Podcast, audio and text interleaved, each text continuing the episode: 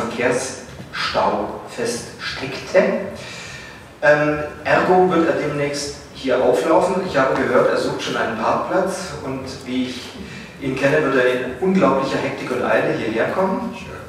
Und deswegen hat er mich gebeten, ähm, unseren Ehrengast heute Abend, um, mit dem wir auch talken wollen, hier schon mal reinzuführen und euch vorzustellen. Ich bitte erstmal um einen absolut herzlichen Willkommensapplaus für Klaus Janssen.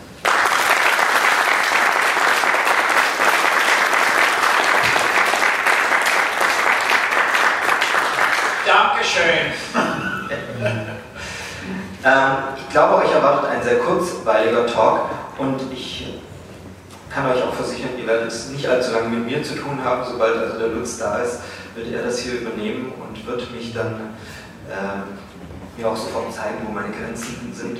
Aber ihr sollt euch nicht langweilen und weil ja hier das Programm ziemlich straff ist, haben wir gesagt, ich fange einfach auch schon mal so ein, so ein bisschen an mit Smalltalk. Das Gesamte hier ist in Englisch angekündigt. Hat jemand gesteigerte Probleme mit Englisch? So obviously everybody knew that we will talk in English and everybody who came here is able to speak or at least understand English. So now it's up to you to talk in English. Okay, I, I can do that. Perfect, thank you very much. I, I try my very best. Um, so I will be the host for five minutes until our real host is okay. coming up. So a um, little bit small talking for the beginning, just to warm up. Um, how was the flight? Uh, the flight was fine. Fine. How long? Uh, seven hours. I live in New York, um, so I leave Kennedy Airport. Um, seven hours, and then seven hours to uh, Nuremberg, and then 25 minutes to. Um, where am I going? Here. Just say here. To here, yes, yes. Uh, Erlangen, yes. Yeah. Um, so uh, it's a it's a long trip. Uh, I just arrived uh, this morning, so uh, I haven't uh, had too much sleep, um, and I'm afraid of what I'm going to say. so be gentle. um, originally, you uh, wanted to come a day earlier, um, but due to schedule problems, you had to skip this plan. So, what are you working actually on? I'm working on uh, Superman with uh, John Romita Jr. and Geoff Johns as the writer uh, for DC Comics. Um, I think uh, anybody who knows um, my career knows that I've worked at Marvel for the last eight or nine years. And um, John uh, asked me to do Superman with him. We were at the San Diego convention last year, and uh, John John is very funny, but uh, he you know he came up to me and he said, I have to talk to you. I have to, I have to talk to you. So we, we, we started talking about doing Superman and, and the possibility of both of us leaving Marvel. Um, so we're doing Superman. We just finished the second one. The first one will be out uh, next week in, uh, in the States. And uh, John is, uh, John likes to uh, drop um, 10, 12 pages at a time. And so right before I came to Erlangen, uh, John dropped uh, 12 pages and a cover, uh, so 13 pages. And I needed that. I needed that one more day just to finish it. I mean, I, I, I don't want to be dramatic about it, but uh, you know, I always want to do my best work and I want to make sure that um, the, the pages look good. And this is an important project for both John and myself and Geoff Johns. And uh, so I want to make sure that it's good. So I asked Alex if we could, just change the flight to one day later. And I, need, I needed that day. So, uh, you're working on Superman now. Is it, is it special to work on Superman? Is that like, well, it's Superman, okay, but is this for you special to work on Superman? You know, um, you know, when I was a kid, which was a long time ago, um, Superman was the first book that I read. And, uh, he, you know, I, I, don't know if you know, I was born in Germany. I was born in Coburg, which is about 50, 50 miles from here, um, about one hour by car. And uh, so when I came to America, um, I discovered comic books, and the first books that I read was Superman. And uh, you know, all, all of the Superman books. I'll tell you a story. Um, when my mom um, decided to sell the family house, I had a, uh, uh, boxes and boxes of comic books in the attic uh, upstairs, and uh, uh, I had to go back to uh, Connecticut, where my mom lived, and take the comics out before she sold the house. So I was expecting to find a lot of great, you know, cool comic books like Batman and, and Detective Comics or, you know, uh, Green Lantern or Flash. And I, I opened up the boxes and they were all Lois Lane comics. so I was so embarrassed. Um, but that's what I read when, when I was a kid. So I read Superman and Lois Lane and Jimmy Olsen and uh, the Superman family. So um, there's a part of me that wants to do every character at least once. So I've done Batman, I've done Daredevil, I've done Thor, I've done uh, Punisher. I've never done Superman. So when John asks to do Superman, Number one, I like working with John a lot. Uh, number two, it's a character that neither one of us have done. And it's an important project for both of us. I knew that John was going to bring his best work to this project. And I wanted to be a part of that, uh, even, you know, as an inker. Um, so I wanted to uh, uh I always want to do good work. That's, that's the most important thing to me. And I know that John is, you know, doing very, very good work on Superman, and I want to be a part of it. Hello. Ladies and Gentlemen, begrüßen Sie mit einem herzlichen Applaus meinen Freund Lutz Göllner.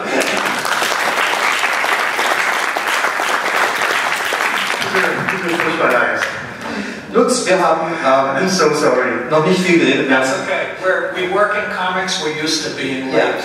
Yeah. so you, you, didn't miss too much. We just were joking about you. No, nothing special.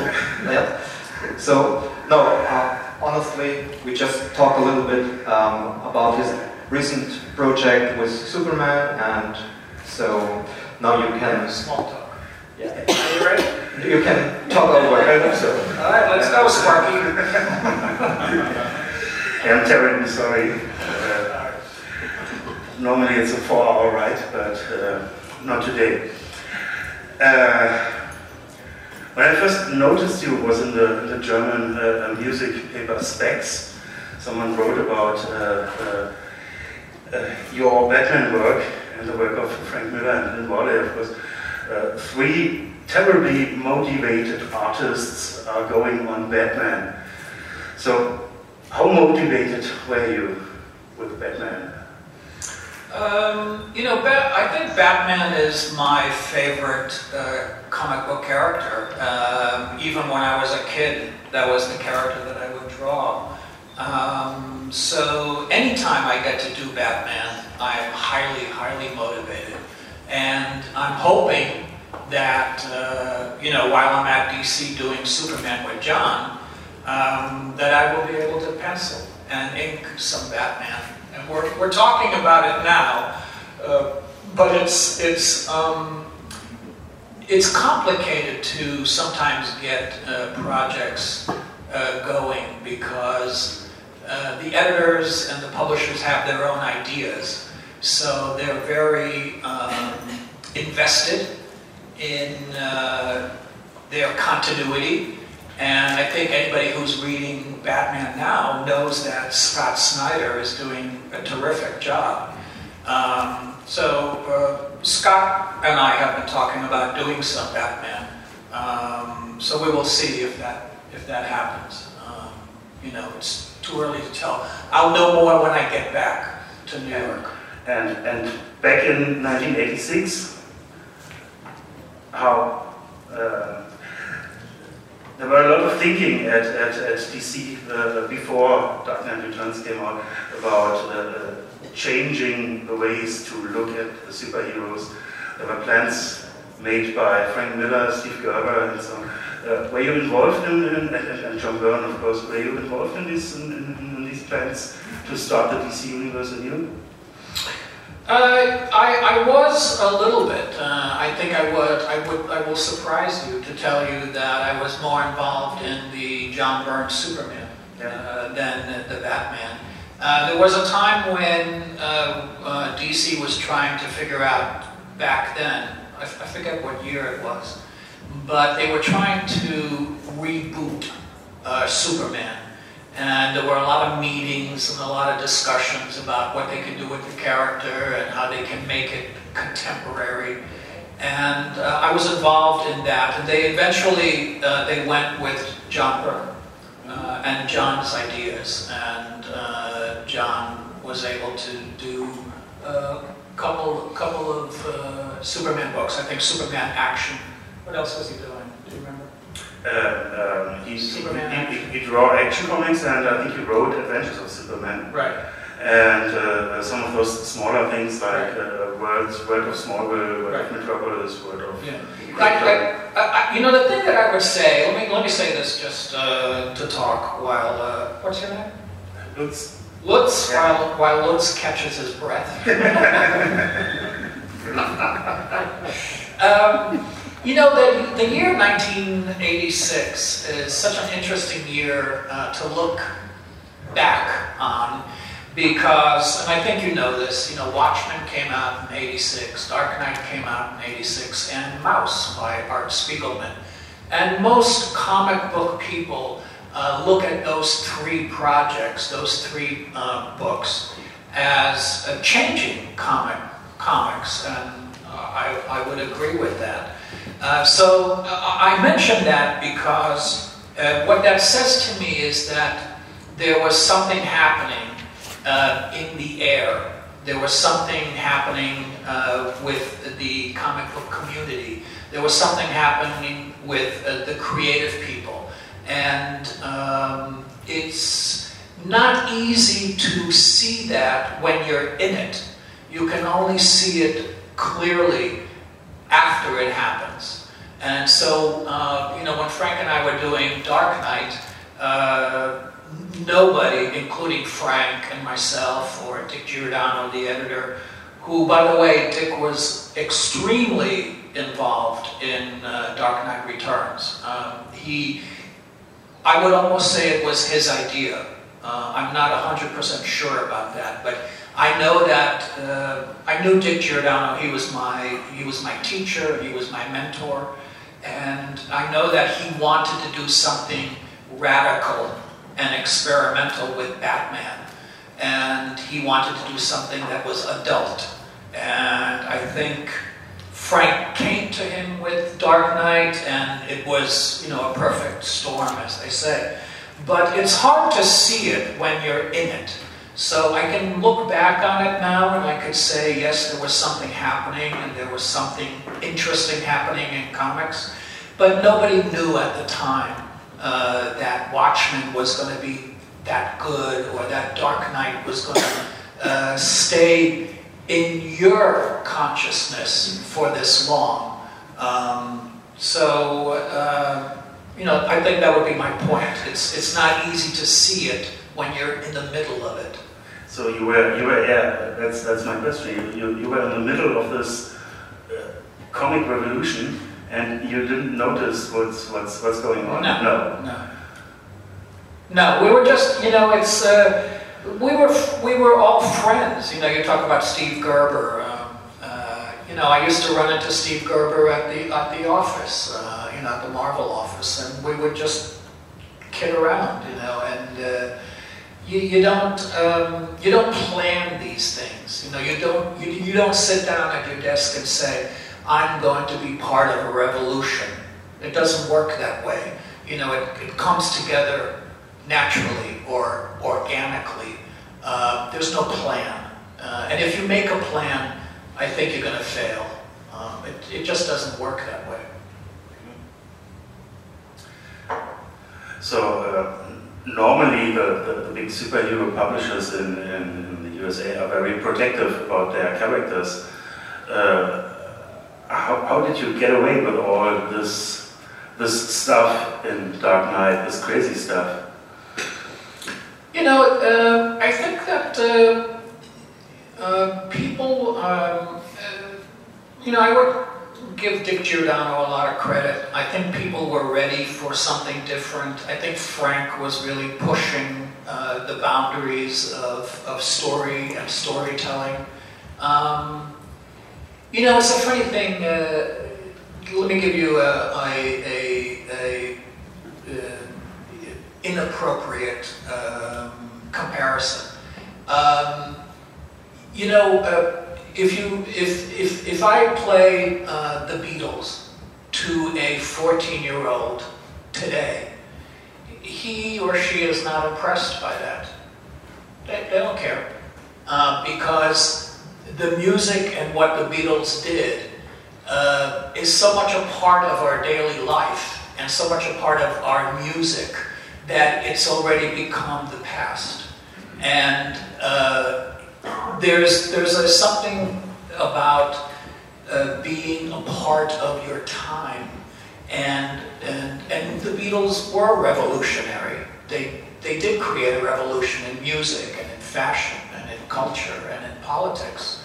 And um, I think younger people today don't, can't, cannot appreciate that because it's of a different time. And the Beatles have become uh, something very ordinary in the sense that they have become absorbed by the culture.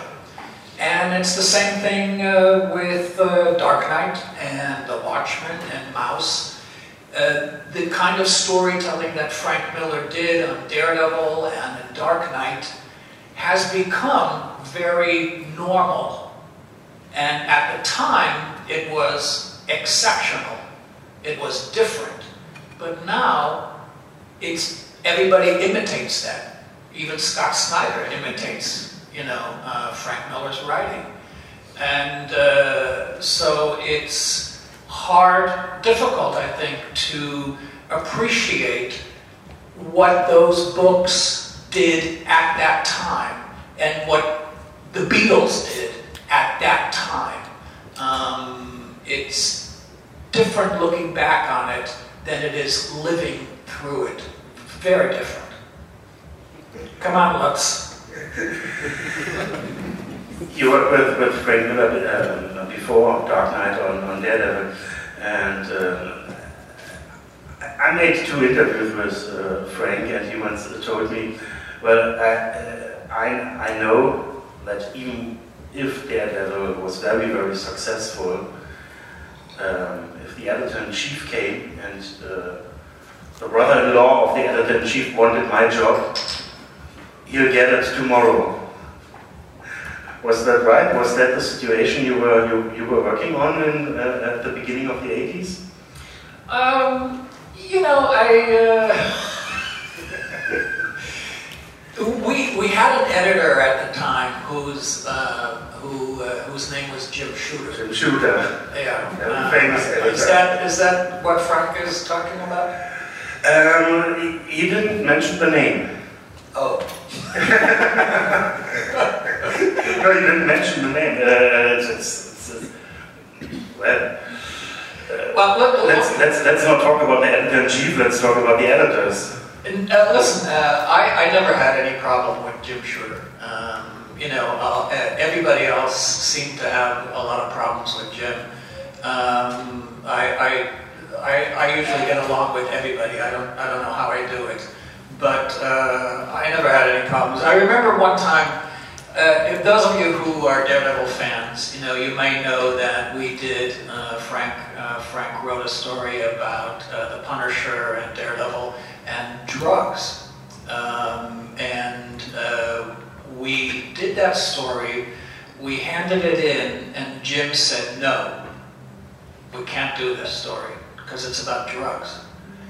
And um, I remember being in the office, and Frank and I were in Jim Shooter's office, and Frank and I were looking at each other, thinking, "What the hell are we going to do now?" You know, I don't know. What, I didn't know. We really didn't know what to do.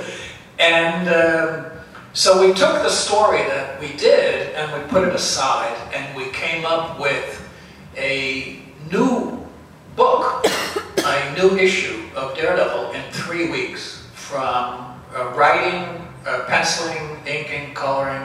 We did the whole book in three weeks and you know, it wasn't, uh, wasn't a very good uh, Daredevil issue.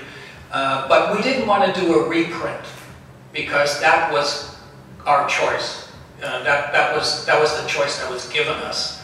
Um, you know, Jim said, you can't run this story and we're going to have to go for a reprint. And we didn't want to do that to the fans, which is, you know, I have to say, very nice of us.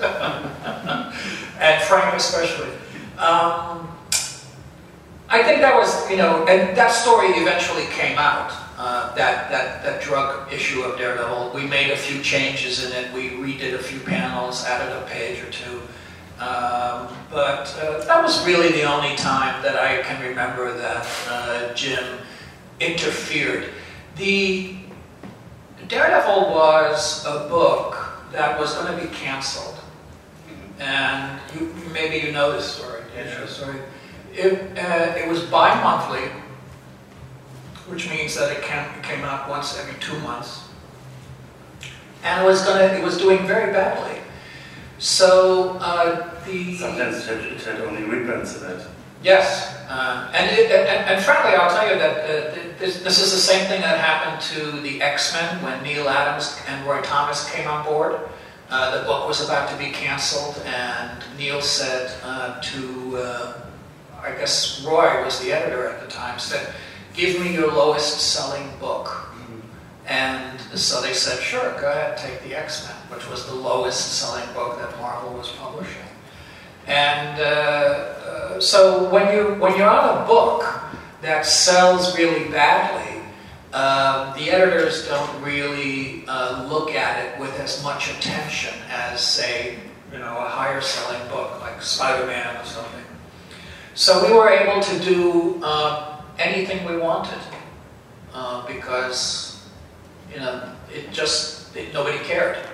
Um, and so the book got uh, uh, better sales and went monthly, and it was, you know, quite successful. But it, it even beat the X-Men, as, as far as I know. As far as I know, I, it was it, it, I, I'd like to think so. But uh, so the, the, the, secret was, you know, that we were on a book that uh, nobody really paid a lot of attention to. So we were able to do what we wanted to do. And, I, and, and, uh, you know, they let me color it, um, which was, uh, I think, a little unusual. Um, for the same reason, you know, nobody really cared. Uh, so it was a, a time that we had a lot of freedom. Uh, and that time is gone. and you became stars. Oh, Like, like rock stars, or?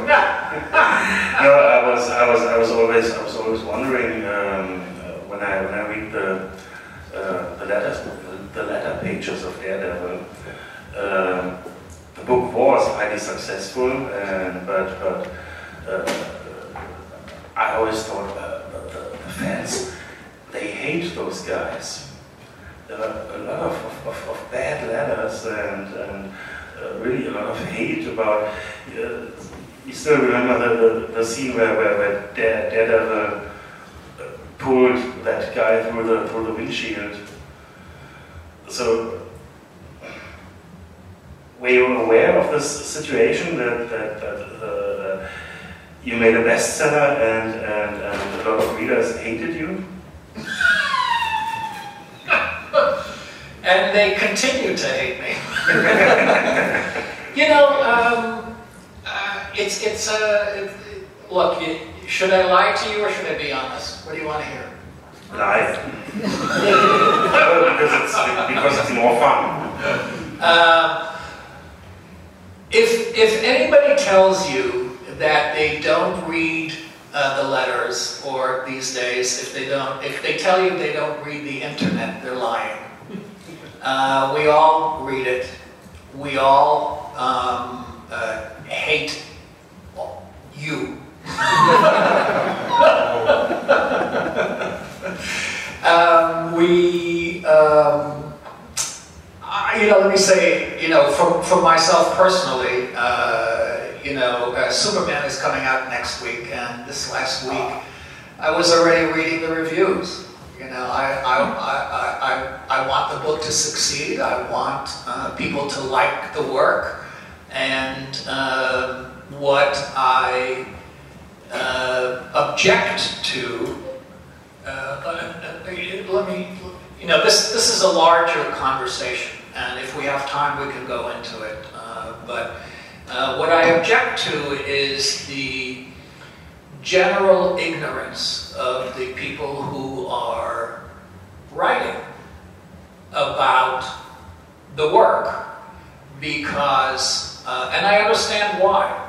I understand why I think that also. I've spent 50 years doing this. And so in, the, in, in 50 years, I've learned about storytelling, and I've learned about comics, and I've learned about drawing, I've learned about writing. And uh, a lot of the comments that are made on the internet are not made by people who have spent 50 years learning about this craft. And so there is a lot of ignorance, and I'll give you an example. Most people when they review a book or a story, they talk about, let's say they talk about the art. Uh, mostly they talk about the writing and the story, and they tell you what happens in the story. And that's legitimate, you know. Superman discovers kryptonite and Lois Lane dies. That's the story, whatever. Uh, and so they talk about that. They loved that or they didn't like that. And then when they talk about the art, they talk about what the art looks like. They talk about whether or not John Romita Jr. is drawing blocky figures or whether his faces are pretty or not. What they don't talk about is what the art does. So there's a difference. And it's taken me 50 years to understand that comic books is not just about what the art looks like, it's about what the art does. Does the, does the art tell the story? Does the art have clarity? Or is it confusing? Can you tell what's happening in the story without the words? You know, is the, is the art functioning well?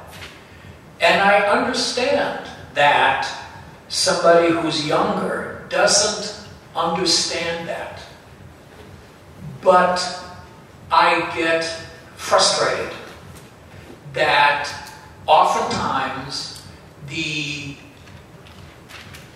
assessment or the evaluation of the art is entirely dependent on how the artist does hair or muscles or clothing and not about does this artist understand how to tell a story with the art? So I hope you can see perhaps the beginning of the difference between what art looks like and what art does. And I'm more interested in what art does. So if you're asking me, do I get uh, frustrated sometimes? Uh, yes, the answer is yes. Um, do I uh, take it personally? Yes, I do. yes, yes, yes, I do. And does it does it wound me? Yes, it does. Leads me to my next next question. One of my favorite piece of works of yours is a short story you did um, for, for for Dark Horse for uh, with with Andrew Vachss. Uh, you know, I was I was involved in the in the German edition of, of, of, those stories, and I was fighting for this story to to uh, to be uh, published in this in this in this sampler, and I was uh, that that was that was so amazing piece of art, and I was wondering why why why why don't you work more often alone? Why are you always working with other people like Frank Miller, John Romita? I, I um, uh, first of all, you know, and you know this, uh, Frank Miller and John Romita are very talented people. Sure. And if you have an opportunity to work with talented people, um, how, you know, it's tough, tough for me to turn that down. Uh, it's, it's, it's these Frank and John and, and, and you know, Gil Kane, uh, uh, John Buscema. These are enormously talented people. Um, and if I'm lucky enough to ink them or work with them in any way, uh, I would think I would be foolish to, to turn that down. But, um, you know, what Lutz is, is uh, talking about is uh, I have a very strong passion for short stories. Um, I think I often do my best work in 10 pages, 15 pages, 12 pages. Uh, I've done a couple of short stories, and they are among my best work that I've penciled and inked. Um, I like short stories. I like writing short stories. I like drawing short stories. Um, it's, uh, it's the long projects that I run out of steam.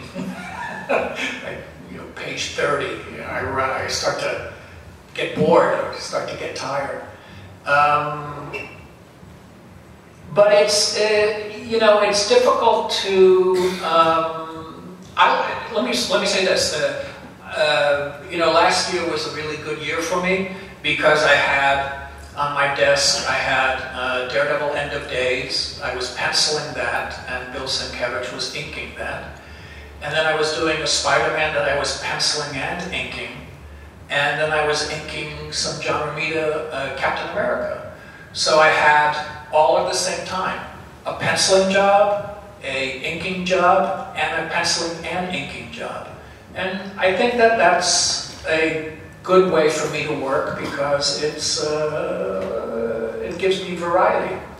And you know, I can pencil in the morning, I can ink at night. Um, it's a good way to work for me. I found that to be just really effective.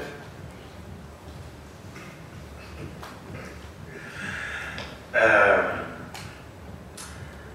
how do you work with, with so different artists like like Frank Miller and, and, and John Romita? Uh, um, uh, how how do you how do you see your job inking them. You know, you, you, you were talking about John, John Buscema, uh, who made very, very loose pencils, and, and I always thought, well, John Buscema, he's very good he had a good inker, but uh, so how, how, do you decide to, to, to, to work on the pencils of, of so yeah, different artists? Well, you know, uh, this, this goes into, uh, and, and I would ask all of you here, does anybody know what an inker does? Ignoring the lines I heard from this Kevin Smith movie. Does anybody, does anybody, does anybody have an answer to that question? Does anybody know what an inker does? That, that that's, that's the, it's the one uh, part of comics that no one knows what, what an inker does, including, by the way, the editors. I have no idea what an inker does, you know. Go ahead, sir. Was called the embellisher in old times. Some, yes, sometimes uh, uh, on a good day, yes, an embellisher. But uh, you know, an inker is a uh, is a uh, an animal of mystery. Uh, it is it is a, a um, have to be, I think, very adaptable, flexible, and you have to pay attention to the penciler. I cannot ink John Buscema the same way that I ink Frank Miller. It won't work. I can't ink John Romita Jr. the same way that I would ink uh, Gene Colan. It does not work. You have to be adaptable. And uh, I think one of the uh, best characteristics of a good artist, whether it's a penciler or an inker or, or a writer, is your ability to be um, flexible, um, your ability to be adaptable, your, your ability to have more than one style to offer. And I would like to think that, you know, I can do that. Uh, so when I sit down now, if I ink John Buscema, I have to think differently than inking John Romita. Uh, and an inker you know, one of the things an inker does, or is supposed to do, is see the uh, mistakes, if I could say mistakes, maybe that's too strong a word, the weakness, that's a better word, is to see the weakness in the pencils, because every penciler has a weakness, or two, or three.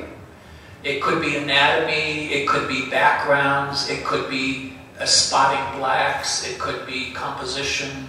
Uh, you know, not every penciler is good at every requirement.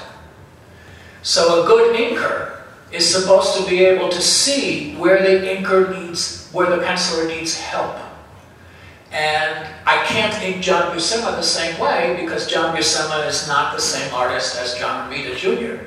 They're different and they have different strengths and they have different weaknesses. So you have to be able to see where they need a little bit of a push. And then you have to decide are you going to ink them with a heavy line, with a light line? Uh, do they need depth? You know, do they need foreground, middle ground, background? You know, not to get too technical, but comics has no depth. It's flat. It's a piece of paper. So a penciler and an inker, one of your first jobs has to be to create the illusion. You know what that means? The illusion of depth. You're creating something that doesn't really exist because paper is flat. So you're creating something that is a trick. It's like magic. And some artists are not good at depth. So you, inker tries to, you know, even with the line, even with, you know, drawing a shoulder, you can create depth by drawing a shoulder or inking a shoulder a certain way.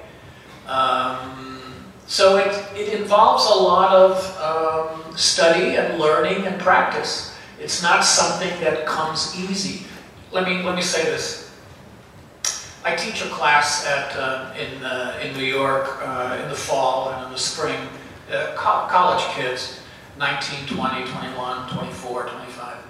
And uh, I had this one student uh, last year, which was just over.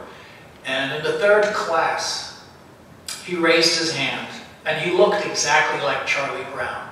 Uh, I've never seen anybody look like Charlie Brown in real life. He had this big round head like a pumpkin, and you know his eyes. Where, where Sounds like my editor. It was just, I, it was amazing. It, I'm so proud of the fact that in the six months that I had him in my class, I never once said that to him. Uh, but so, so he raised his hand in the third class, and I remember this because he, he was a pain in the ass. And uh, he raised his hand, and I said, you know, what? And he said, this is hard. And I said, yes, that's right. That's your first lesson. This is hard. This is difficult. This is something that requires a lot of work and ambition and, and perseverance. Uh, this is not something that you can do for a hobby. If you want to do this, this is hard and it's going to take a lot of work. Um, he didn't make it. Any questions from the audience? In five minutes. In five minutes. do, do you do you do you have a, um, a favorite artist, a favorite penciler to, to work with? Uh, to work with, you know, everybody has uh, uh, uh qualities that I very much admire. Um, I, I like um, John Romita because of his ability to be dynamic. You know, he's a little bit like Kirby, although there is no one like Kirby. But John comes, you know, he, he uh, uh, combines uh, uh, some of Kirby in his work, especially on the Thor. We did Thor for a couple of issues, and I thought it was terrific. Uh, John told me that he had all uh, the Xeroxes of Jack Kirby's work hanging on his wall while he was doing Thor, which I thought was a very, very good idea. Um, so I like John's, you know, he's, he's very dynamic penciler.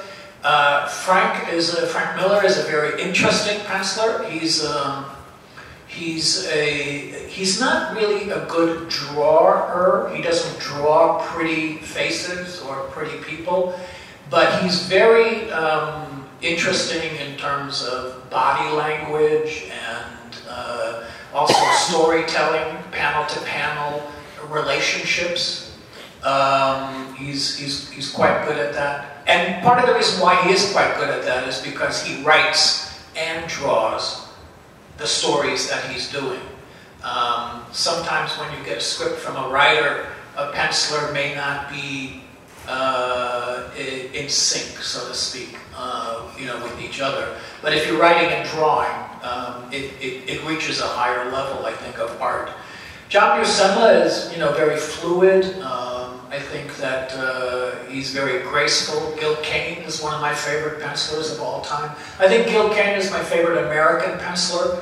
Um, I like Alfonso Font, who is a, uh, I think Spanish, Spanish or Argentinian. I, I think Argentinian uh, artist. He's one of my favorites. Uh, I was in France two weeks ago, and I discovered a guy called Corrado Mastantuono. Tuono. Uh, he did a, a, a Tex, uh, T-E-X, and uh, he is amazing. He just impressed, uh, really just impressed me. Incredible. His work was amazing. Um, so I like, a, I like a variety of, of people and I like a variety of styles. Gene Colan was a real pleasure to ink. Uh, although I, I, I, always thought I did a bad job on Gene Colan. He's very tough, very difficult to ink very difficult. Uh, Tom Palmer was the best Gene Colan inker, I think. Um, he's that, that that was a great combination. Uh, did you did you ink his his, his, last edible work? Who Gene? Yeah. Uh, no, uh, no, no. Because it looks very very modern. It was very. Is that right? Uh, well done. Well done. Oh, thank you. um, you are in the business for 40 years now. Um, can you talk about how how the business changes in this in, in, in this time? I mean, we at, at, the beginning we talked about the year of, of, of, of 86 and uh, being in the middle of this revolution, and now we are in, in 214 and and. Uh, in my opinion, the, the, the superhero publishers are uh, getting more and more protective for their for their uh, uh, characters. So as an artist, you get less and less freedom that's my uh, point of view, or that's, maybe I'm wrong. So. No, I think that what uh, what my friend is saying is true. I think, you know, if, uh, here's the bad news. The bad news is that nothing revolutionary is going to come out of Marvel or DC. That's it's done. It's over. However, the good news is that the independent market, image and self-publishing and the internet and the variety of uh, uh, material that is out there has never been better than it is right now. Never. Even the golden period that people talk about in the 40s, the 50s, uh, with EC Comics or, or uh, you know, Captain Marvel and, and, and all of that stuff, it's never been better than it is right now. This is the best time for comics ever. And the, the uh, variety of, of uh, genres and material, uh, you know, westerns and romance, and fantasy and crime and, and superheroes and everything you can think of, horror, is being published right now, today. And it's being done very, very well. Uh, so if you want superheroes, you go to Marvel, you go to DC, and that's what you're going to get, and that's fine. There's nothing wrong with that. But nothing revolutionary is going to come out of Marvel or DC because uh, they are very protective of their properties. They don't want people fooling around with them too much. A little bit on the sides. They're interested in protecting their properties for the movies. Obviously, you all know that. Uh, but uh, comics has never been healthier than it is right now. Uh, I'm extremely happy to see that. You know, when I got into the business, it was maybe 74, 75. I'm almost dead, by the way. Um, but 74, 75, uh, everybody said we have five more years of publishing. And then we got to 1980. And in 1980, they said, oh, we have five more years. And we got to 1985, and they said, oh, we have five more years. You know, it was always five more years and, and, and comics would be gone. And uh, everybody believed that. I never believed it for a minute. But everybody did believe that, and everybody was working with that kind of pressure. Uh, but right now, comics are the best that they have ever been, and uh, I'm enjoying it uh, very much so. You know, I, every week I go get the new comics. I go, you know, I, I live in New York. There's a Forbidden Planet a couple of blocks from my house, and I'm there every Wednesday. I pick up the new comics. Uh, I think it's amazing. What what do you read? I read everything. Uh, um, well, let me say this. I look at everything and I read some things. Um, I'm, I'm really uh, impressed with Starlight by Mark Millar and uh, Goran Parlov, I think is his name. Uh, I really like that book. I thought that was very well done. Simple, to the point, not very uh, complicated, uh, interesting, uh, premise. Um, so uh, you know, I, I, like I like that right now. That's one of my favorite books. Um, I generally like anything that Ed Brubaker and Sean Phillips do. Uh, so Fatale, I'm, I'm, I'm, liking that. I'm looking forward to their new project. Um, you know, stuff that's interesting. You know, or artists that I like, I follow, uh, writers. Uh, I was very impressed with the new Batman that Scott Snyder wrote and that Greg Capullo did. And I think Greg Capullo is doing great work on Batman. It's terrific. He's really, really good.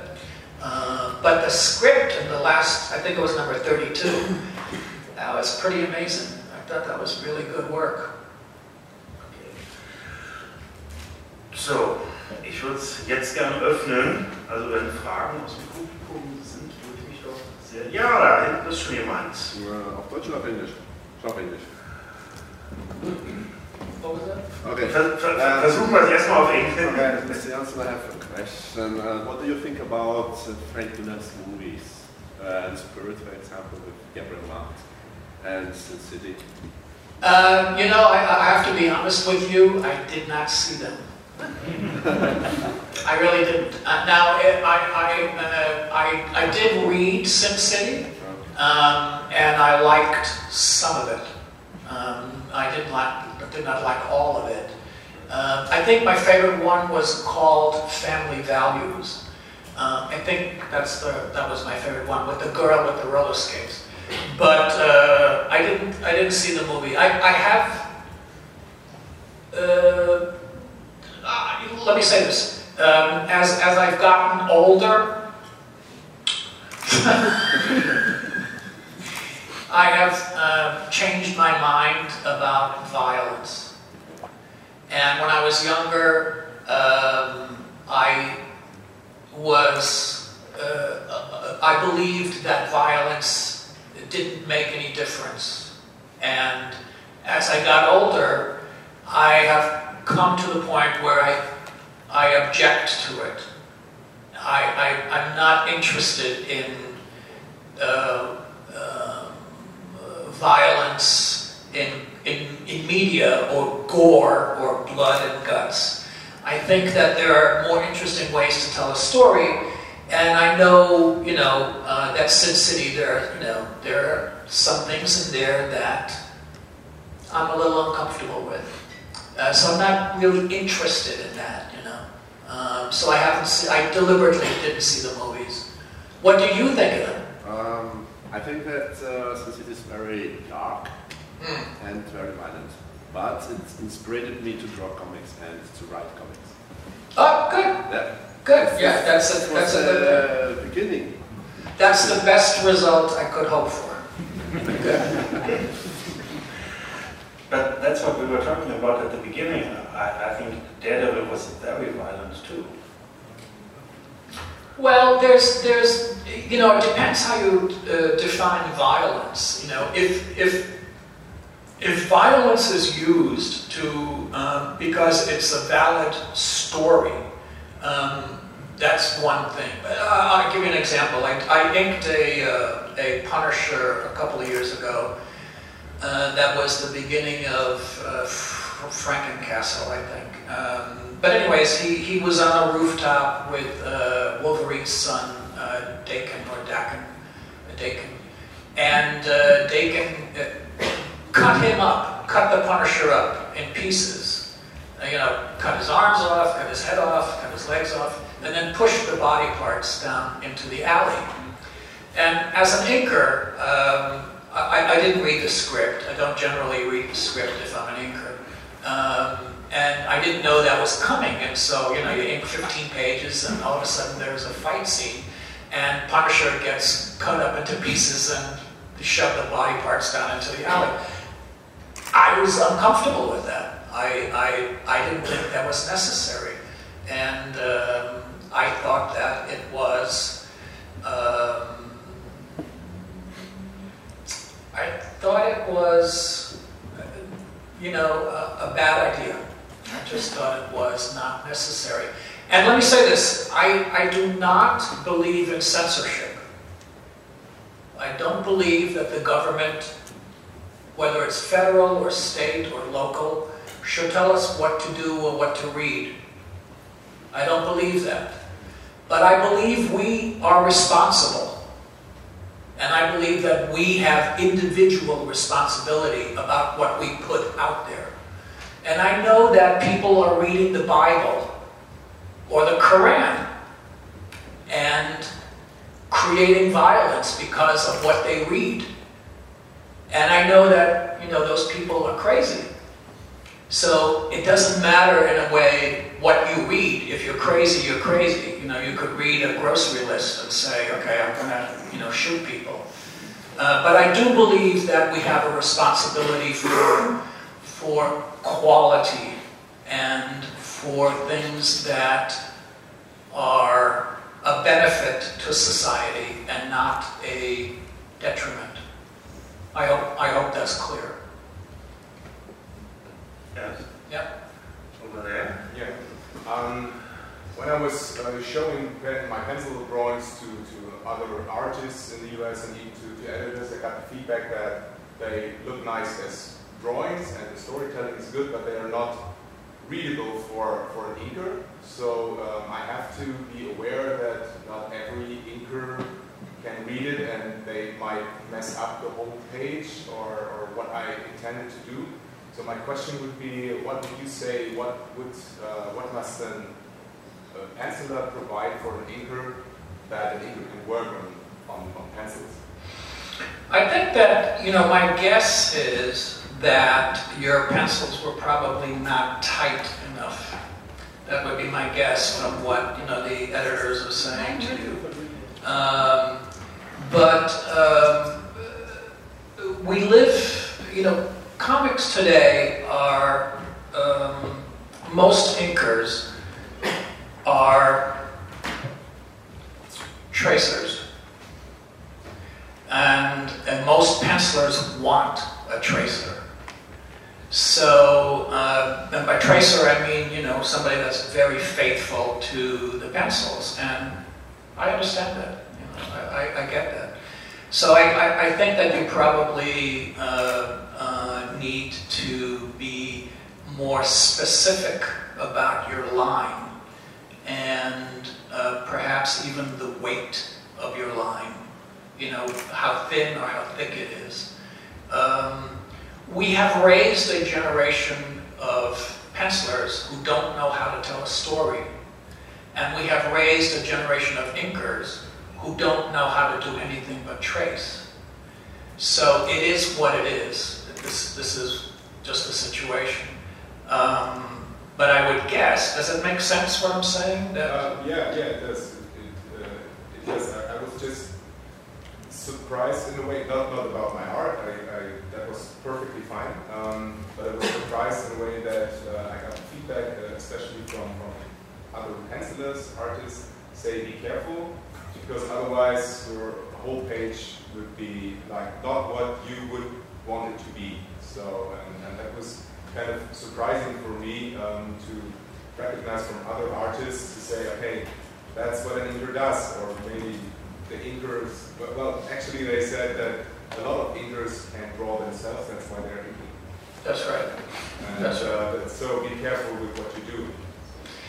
Yeah, and, and, and that last comment is correct, that um, uh, the, uh, you know, I, I wouldn't say uh, uh, uh inkers um, can't draw and that's why they become inkers, but I would say the best inkers know how to draw um, Tom Palmer, Dick Giordano, Wally Wood, Joe Sinnott.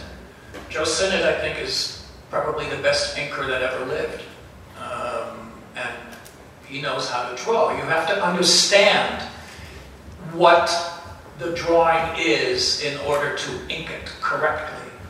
Um, and there aren't a lot of inkers like that anymore. You know, uh, Wally Wood is gone. Joe Sinnott is retired. Tom Palmer is working.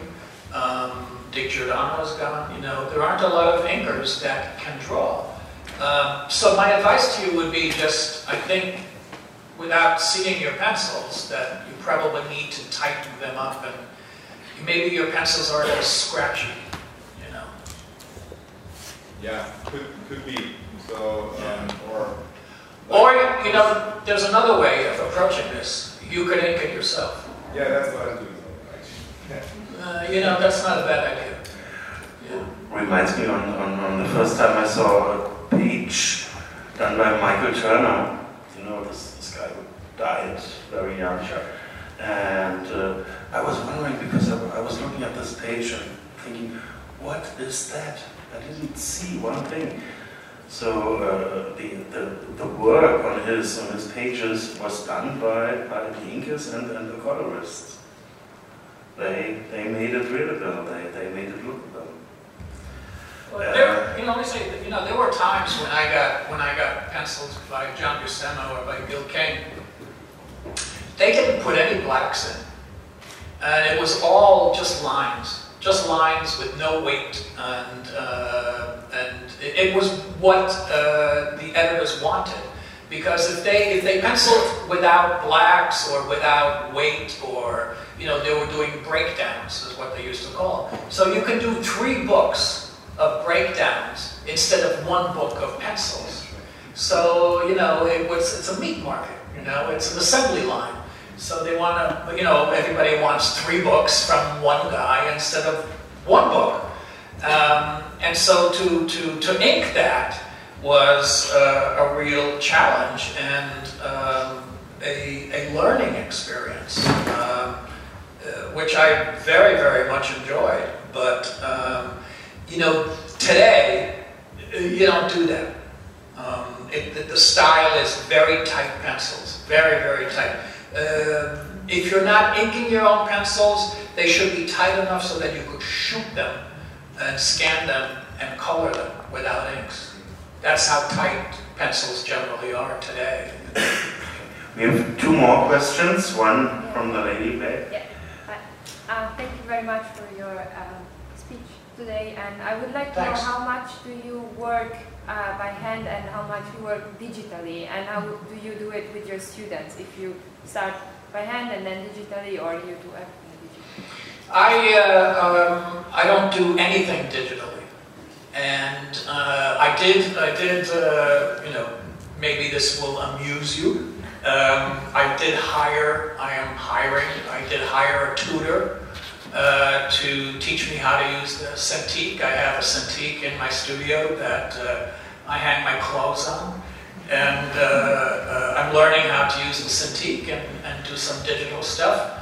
Uh, but um, with, with uh, my students, I find it very interesting that there is a great deal of passion for non-digital work, for paper and pencils and ink. And um, some of the best students that I had that are working in comics are doing paper, uh, not digital. Funny story, or maybe not funny.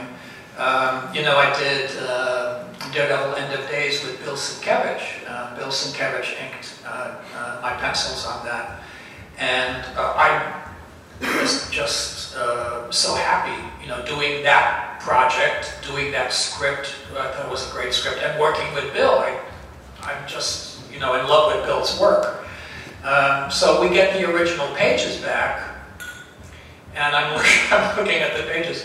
He, he, he never finishes the pages on, on, on, the, on the paper. He, he, you know, he will do outlines of figures and then he'll leave the blacks empty and he'll scan the pages in and ink them in digitally. So when I get the pages back, I get them at home and I start filling in the blanks. it's so funny. I, I hate that guy. But, you know, it's Bill, so, you know, Bill is, Bill is a genius. Um, but I'm not, uh, uh, you know, um, years ago people told me that inkers would disappear. They haven't disappeared. And now people are saying that um, you know paper is going to disappear. It's not going to disappear. So it will, you know, digital and paper, and you know, will work side by side. Okay, last question from the guy in green. Uh, there a lot of discussion between penciler and media, like uh, penciler after job uh, tells you, well, you didn't ink it right, or next time you have to ink it otherwise. I mean, it's, it's your work that, that gets printed, not the penciler's work, and so some penciler might get upset. Uh, uh, so what is your question? Uh, the discussion, is there a lot of fighting or discussion between inker and penciler? Um, let me say. Oh. I think that uh, there, there is some tension between uh, uh, any penciler and any inker. And um, uh, there are often times when a penciler may not be happy with the inking. And I remember uh, I, uh, there were, I'll mention three guys uh, Joe Quesada, uh, Adam Kubert, and Jim Lee. I inked each one of them, and none of them asked me to ink them again. it's just the way it is. You know? Uh, so there is, there is, yeah, there is tension, and uh, I, uh, I, I like tension. You know, between the penciler and the inker, and between the penciler and a, and a writer. Um, there should be, you know, a little bit of uh, disagreement, and there should be a little bit of friction. I think that the best work that Frank Miller and I did was a combination of the two of us, where neither Frank nor I was the, the top guy. We created a third person. And that, to me, is a very satisfying and successful collaboration. Gut, vielen Dank. Ähm, schneller Schluss, schneller Anfang. Ich bitte nochmal um Entschuldigung für den unprofessionellen Auftritt. Ähm, vielen Dank. Thank you very much.